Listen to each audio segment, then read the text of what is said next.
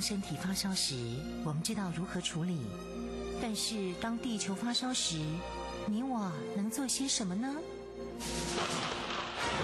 当地球发烧时，冬天不冷了，夏天下冰雹，雨林在缺水，草原沙尘暴，北极熊会灭绝，人类的家园将被摧毁。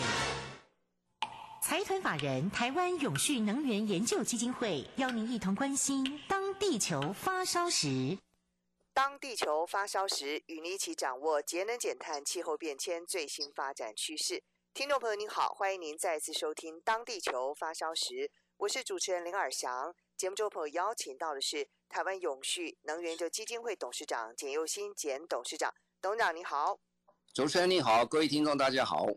好，现在在台湾地区啊，有点感觉到疫情舒缓的现象啊。其实，在全球，因为疫苗施打的普及率啊，好像也疫情也稍稍让大家喘了一口气。但是这一趟疫情之后呢，整个的经济发展到底对全世界带来什么样的影响呢？今天有没有要请董事长来我们做一个说明和分析？董事长，好，这次的疫情的产生来得很突然哈。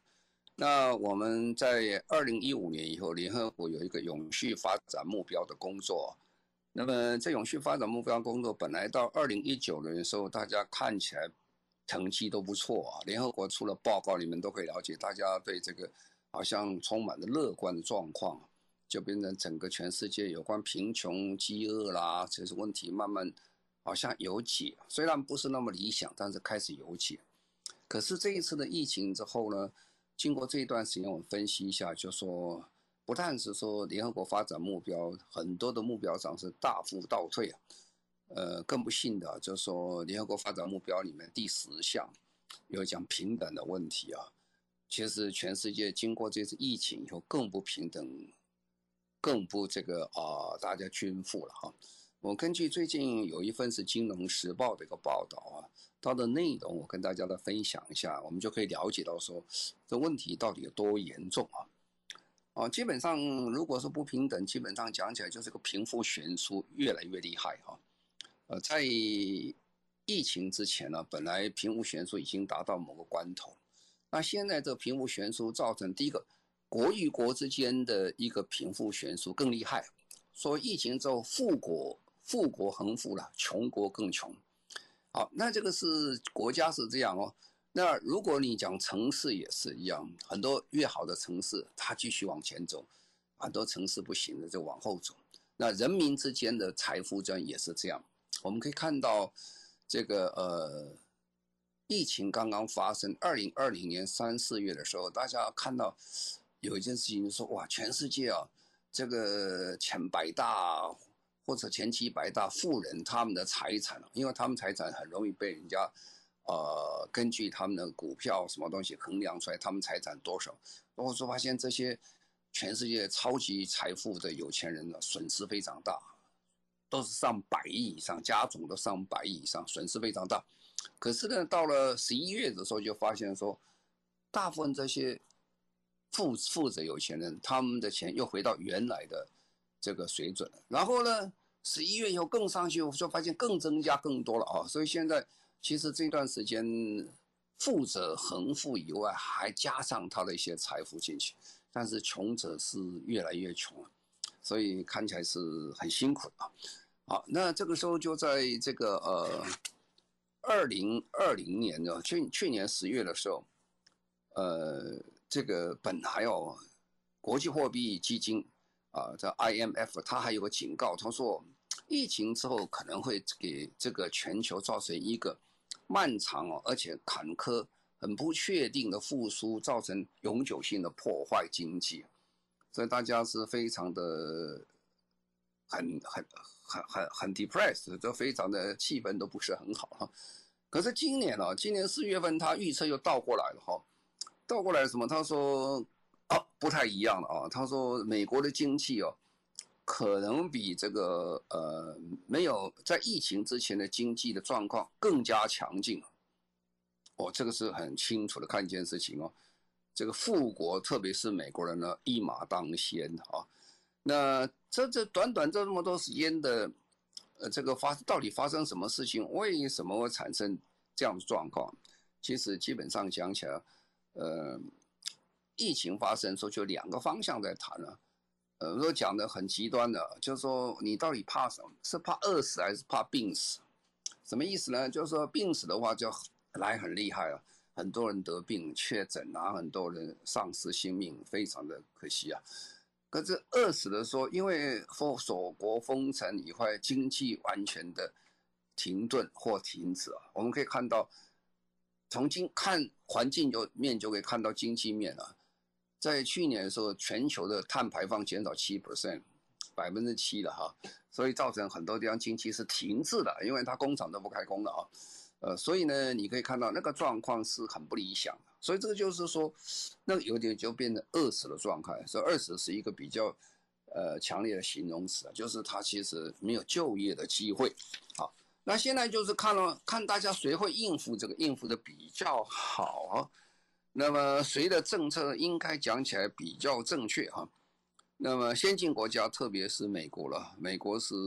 一枝独秀了。我们常常在讲说。呃，美国是崩溃中啊，或美国在走下坡中啊。其实从经济很多数字看起来，好像不是这么回事啊，比这个想象的好一点。比如说，呃，欧洲跟美国的比较一下，就过去差不多十年里面，平均的国民所得哈，这个美国跟欧洲是拉开的。美国是现在平均国民所得，它这个。的经费在那这一段时间，美国是增长比欧洲增长百分之六十 percent 左右，你可以讲它增加非常的快哈，那这是这是很难能的可贵了哈。那么那为什么这一段时间呢，第一波跟第二波有这么大的差距呢？我们在第一波做这个呃分析的时候是说，哇，突然来的经济大家不会应付，所以那个时候封城锁国，大家焦虑心很重，那么都在解决说怎么。病的问题哈，这是第一波了，就从去年三月到到今年呢，差不多年初以来，大家是非常悲观。可是这个第二波比起来就是不太一样了啊。第二波比起来的话，呃，我们这个人类其实应付这种危机还是很有本事的哈。第一个跟第一波相比较差在哪里呢？第二波的流行的封锁、限制、隔离啊，大家适应的能力。强非常多了哈，虽然还是隔离啊啊，虽然还是封锁，呃，但是大家这个处理的方式好很多，所以经济的受损就比较小，啊，所以家庭啊跟企业就不像这个呃，在二零二零年的时时候，去年的第二季的时候衰退两位数字，那时候很可怕，那时候看美国经济一下子衰退百分之十几，那看起来是很惊人的，可是大家都慢慢学了哈，在家怎么样？工作上班非常有效，用网络购物怎么用哈？然后数位化怎么来帮助自己的所有的工作？啊突然之间，你就会发现呢，这个数位落差就发生很大的一个变化了。像美国这种国家，他在家上班，他这个公司的成长并没有减少，而且还在成长。那么购物更方便了啊！当然，这个时候你看到美国非常多的所谓。传统的大百货公司的，像 Macy's 啦，好几个大百货公司，百年公司就是倒掉啊，实体百货公司倒掉。那但是你去看亚马逊啊这些数位的这些算百货公司啦，或者是算这些物流公司等，还在成长啊。所以你可以发现到这个东西，你就会看到新科技影响非常大，它人民人民的这个适应力是非常的强啊。那从这里面大概大家分析的一个一个结论大概是这样，大概是欧洲跟美国，只要是呃科技比较发达、数位比较发达的国家，在第二波疫情来的时候，他受伤损失比较小很多了，没有像二零二零年那个时候那么紧张。那是第一个原因在这里。那第二个原因就是说。因为经过这一段时间以后啊，那经济成长通常为什么经济成长很大一个是政府的一个力量啊？这个时候，北美洲啊、欧洲啊、日本啊，他们的政府在使用公权力上比其他国家这些开新兴国家或者未开发国家，它比较的使用的适当，而且更好啊，而且在疫情中，他对这个无法工作低收入者的补贴啊，做得非常的成功，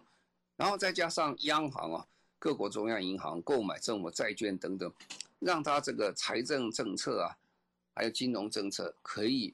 让这个整个企业应付的比较好。他说如果没有那么去年哦，去年有时候大家看哇，这个这个呃，川普总统一开下去，他一下。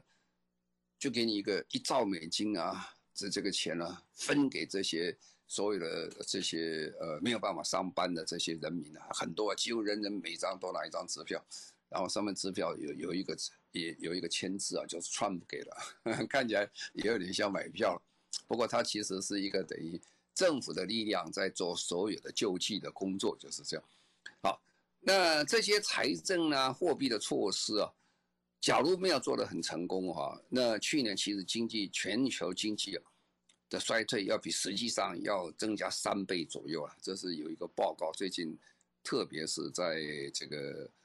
IMF 啊，就是国际货币基金会的这个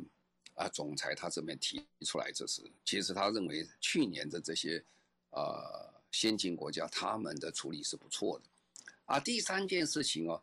就是说呃。这跟经济的预测跟经济学都没有关系了，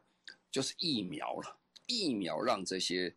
所有的问题解决很多，而且这些疫苗，特别是美国哈，还有这个呃欧洲啊这一方面，他们其实做得非常的好哈。美国呃，川普总统那时候是大幅的补贴这些公司去做疫苗的研究发展。那么拜登总统上台就是七月四号要。要这个让美国人能够走到外面外界去，所以他很强力的推动全国的打针了。所以这个疫苗发展的非常的快啊，而且呃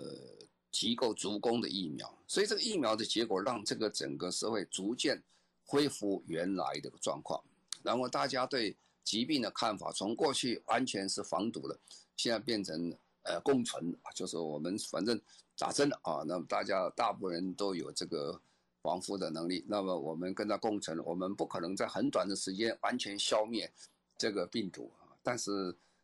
大家小心，我们就可以这样的处理。所以现在像新加坡啊，其实大家都就等一个疫苗共存了，实在没有办法在很短的时间把说疫苗完全的把它净零，把它呃疫呃这个病毒通通把它净零，把它消灭掉啊。所以这样的状况啊，到二零二四年的这些。呃，国际货币国际货币基金组织他们的预测哈，到时候到二零二四年的时候，先进国家因为刚才几个原因的话，他国家的总体的这个经济成长的目标，比这个没有疫情啊，在疫情之前所做的这些预测哈，到二零二四年五年之内，他说下修不到一 percent 左右，换句话说，影响不是。那么真的影响那么大？那这里面呢，特别是美国不但没有这个因为疫情而下降，实际上讲，美国到二零二四年的时候，反而它会比疫情之前所预测还增加大概百分之零点五左右的成长。所以你就会发现这是拉开了啊，拉开这些。呃，比较贫穷国家或者比较落后国家跟先进国家，特别美国跟欧洲的之间，就全部在这段时间把它拉开了。我们可以看到哦，这拉开的数字大概是这样的哈，就是说，呃，先进国家平均大概平均讲还是在减少在不到一 percent 左右，跟就是跟没有发生。呃，就是没有发生疫情之前的预测，跟现在的预测的结果是差不到一 percent。新兴的在欧洲大概也是差不到一 percent，中国大概差一点五 percent。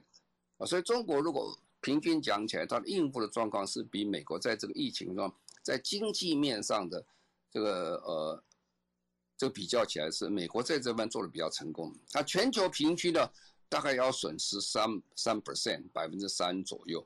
啊，这样的意思是什么意思？这样的意思啊，中东、中亚啦、撒哈拉、拉丁美洲啊这些，我、哦、那些国家损失很大。到拉丁美洲，他们计算一下，要比疫情之前要损失大概百分之六左右，啊，所以我们大概可以理解一件事情，理解什么呢？就说疫情之后的世界两极化更多，先进的国家，特别美国是在这个疫情应付中是遥遥领先的。照国际货币组组织的预测的话，他们的状况其实是很好，这个。有一点让人有点意外了哈，大家就觉得哇，这个美国人乱发钱了，这个一兆一兆美金这样给法哦，这个是很大，再留要子孙哈。那其实也不尽然是这样哈，他们这样的估计哈，这个二十个国家就所谓集团体开发国家，平均的这些公共债务啊，会比二零一九年的百分之八十二升到二零二一年的。百分之一百零三左右，成长到百分之二十。但是呢，这个债务这个水平啊，未来的时间里面，已开发国家这些啊，它会也是慢慢成长。这跟原来的估计啊，只差二点五 percent，不多啊。所以是说，这个还是在可控制范围之内的。在疫情不需要透过紧缩或征税方法来修复修复公共财政。所以你可以看到，就是说，应付一个很重大疫情的时候，成功的应付，跟不是很理想的应付的话，对整个国家经济发展的的这个变化是非常非常之大。好，那这个呃，虽然讲说新兴国家，呃，在这个动荡中，在这个 COVID-19 之间呢。使他们的经济规模比以前平均要下修百分之四左右了，啊，那拉丁美洲是下降百分之六了哈，那中国以外的亚洲的新兴市场下下修百分之八了哈，啊，从这里面看得出来哦，其实台湾在这一段时间是应付的是相当好了，我们其实比美国的这个经济成长还要好了啊，从去年到今年，今年。我看中央银行最近还提升一点，大概会今年会成长百分之五点多左右，所以讲起来是政府的政策跟人民的努力啊。还有一点就是在这么多年里面，我们的这些企业家打底的工作打得很好啊。那这一段时间我们新科技的发展也很成功啊。所以经过疫情之后，台湾在全世界的经济的力量的表现其实是上升的，而且上升的还蛮多的哈，蛮多的。所以，所以大家现在看台湾是蛮惊艳的。最近我们看很多的新闻，大概可以看到一个了解，说台湾在国际的报道上，其实它的数量是增加的非常多了哈。这就是说，我们在这一段时间应付基本上是相当还不错的。好，我们现在这里稍微休息一下，稍后回来继续进行今天的《当地球发烧时》。您现在所收听的节目中广新闻网《当地球发烧时》，我是主持人林尔祥。节目中朋友邀请到的是台湾永续能源就基金会董事长简佑新简董事长。今天我们在节目当中谈几个主题啊，刚刚谈到的是疫情后的经济发展，看到全球的状况，那呈现的是一个富者恒富。穷者恒穷的一个现象。那么现在呢，第二阶段我们要把这个焦点放到校园，我们来看看大学的人文科目这个部分呢，又如何跟我们的永续有关联呢？董事长，嗯，好，这个整个世界啊，在这一段时间变化非常多哈，那对呃各行各业都影响很大。那其中对培养未来国家人才的大学啊，冲击也非常大。这个冲击的原因，当然，呃，经济的发展有相关性啊。另一方面，就是大学在经过这一段那么漫长的发展过程当中，现在也面临到，因为世界变局太多哈，那么是不是大学能够跟社会的需求能够达到一个某个程度的一个调整呢？呃，是值得大家来探索了。那我今天要谈的，这是，呃，根据呃美国这个最有名的所谓常春藤八大学校之一耶鲁大学啊，他们发发表一个报告啊，这个报告讲起来呃也是很可观的，其实也对台湾有非常多的一个可以借鉴的地方，因为我们台湾的大学现在是面临一个非常严峻的状况啊，一方面是因为呃少子的话的关系啊，大学现在很多大学因为招不到学生，可能要关门。啊，第二方面也是跟这耶鲁大学提的问题有点像，就说我们这个教育的目的啊，跟教育这个学生出路的话，应该有怎么样的一个稍微平衡啊？那耶鲁大学的报告他是这么讲哈，他说耶鲁大学哦，耶鲁大学刚才讲是美国是最有名的古老大学之一了，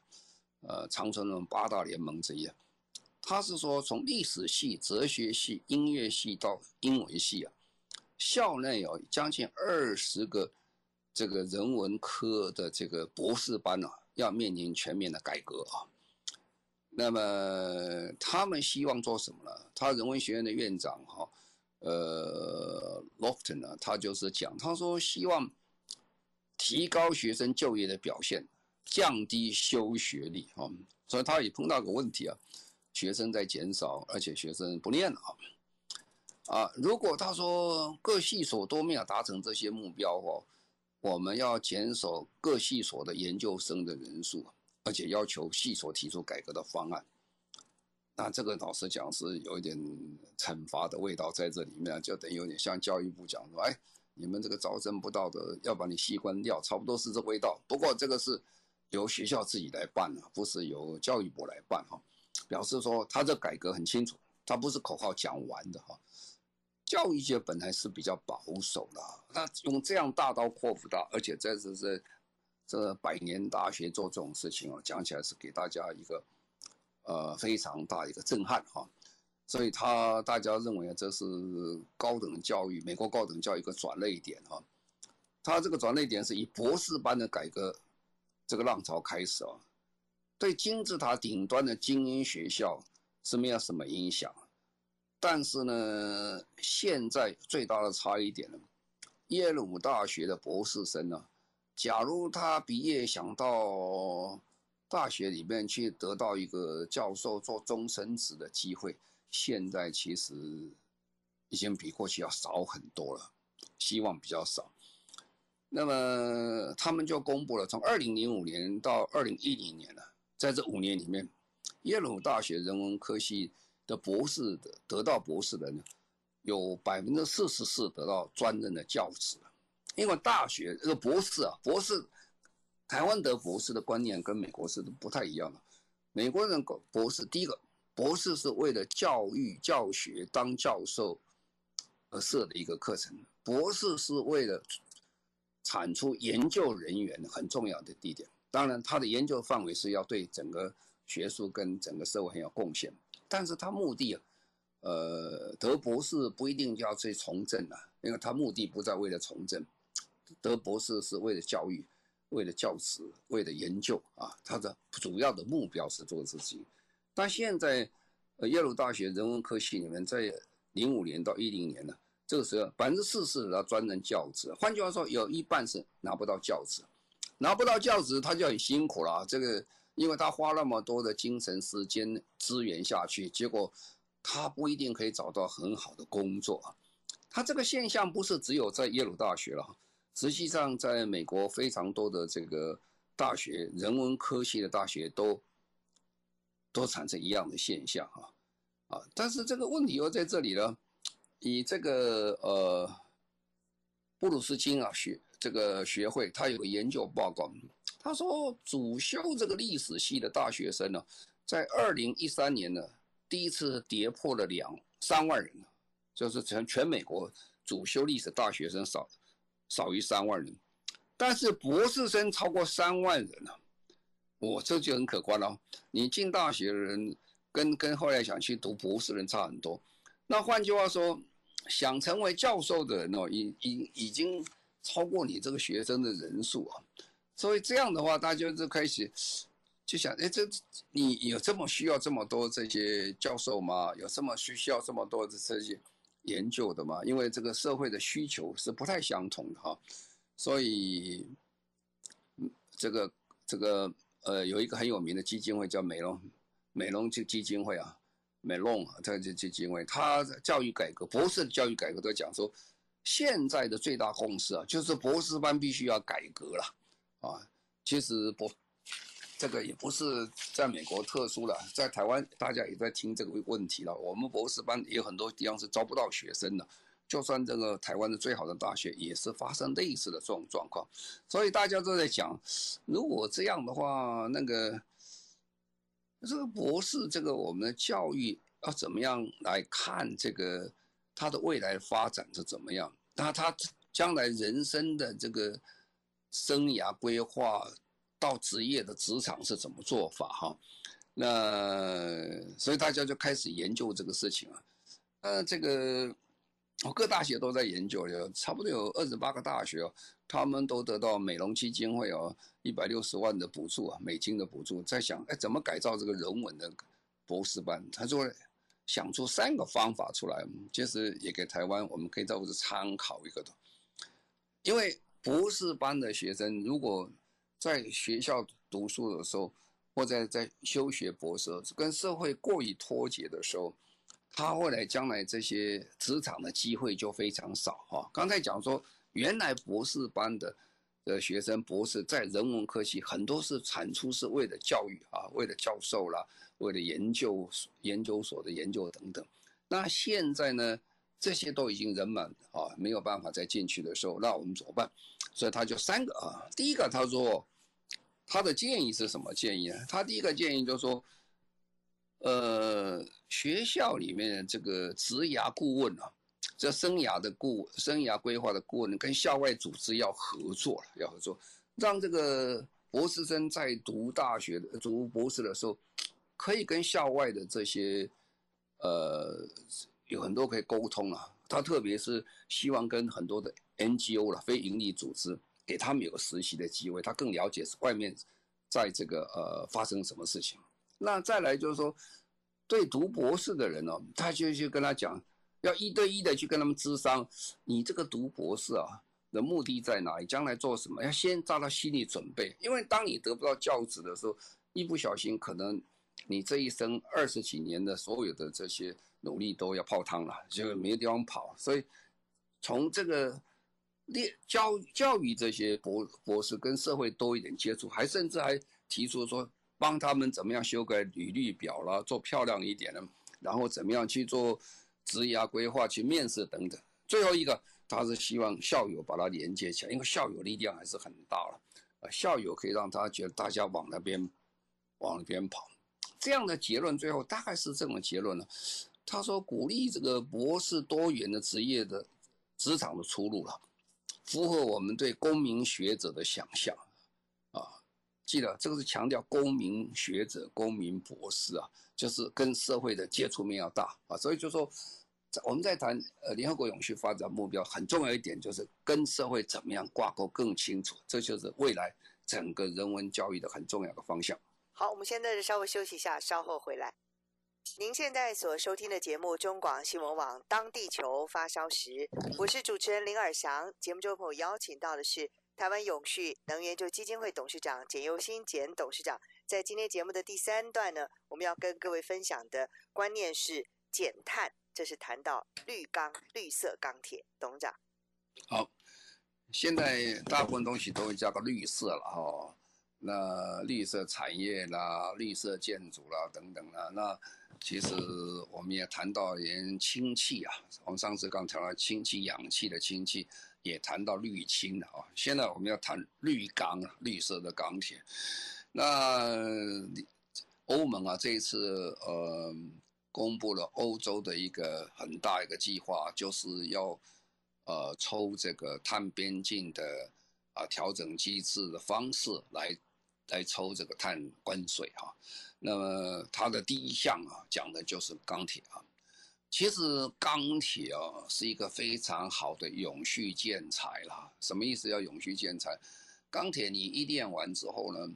呃，你很好用啊。你你我们常常看人家在拆这个大楼，就旧大楼打掉，打掉以后你发现它钢筋是回去了，把它收回去了。它钢筋不是就丢掉的哈。当然水泥也可以收回去，水泥也可以再做水泥，但是水泥再做水泥的成本比较高哦。但是钢的回收它可以做非常好的呃碳的排碳的减少，因为你炼钢用太多的，但是如果你回收钢的话，它的碳排会减少很多哈，所以它是一个很好的建材，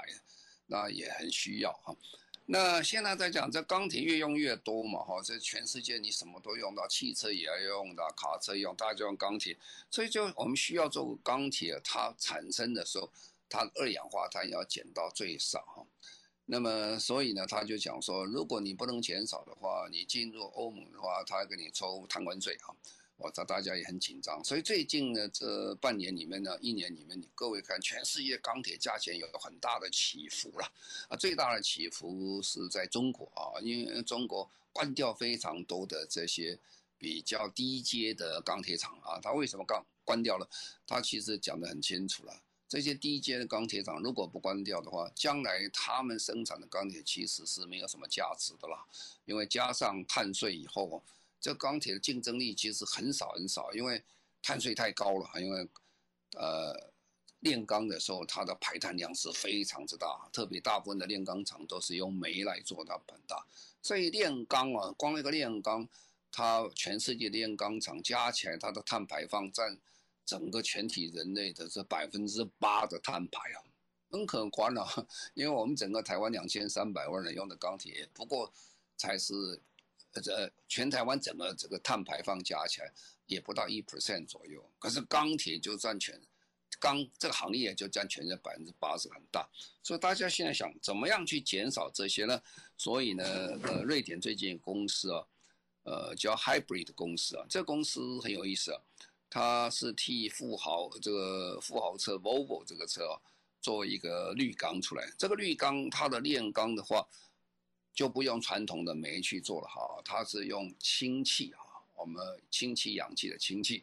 而且它的氢气是用绿氢啊，不是用灰氢啊。所谓绿氢的意思就是说，它的氢气的来源是用这个再生能源产生的电力去电解水的啊，不是用这个化石燃料中去抽出它的氢气出来。所以就它来的来源的能源就是用绿氢。哦，所以它的炼出来的钢是非常的好啊，那效果很好。呃，那现在也不是只有 Hybrid 公司在做了，现在很多大公司他们都在做这个实验，因为这个开始的时候不是非常大的产量啊，不过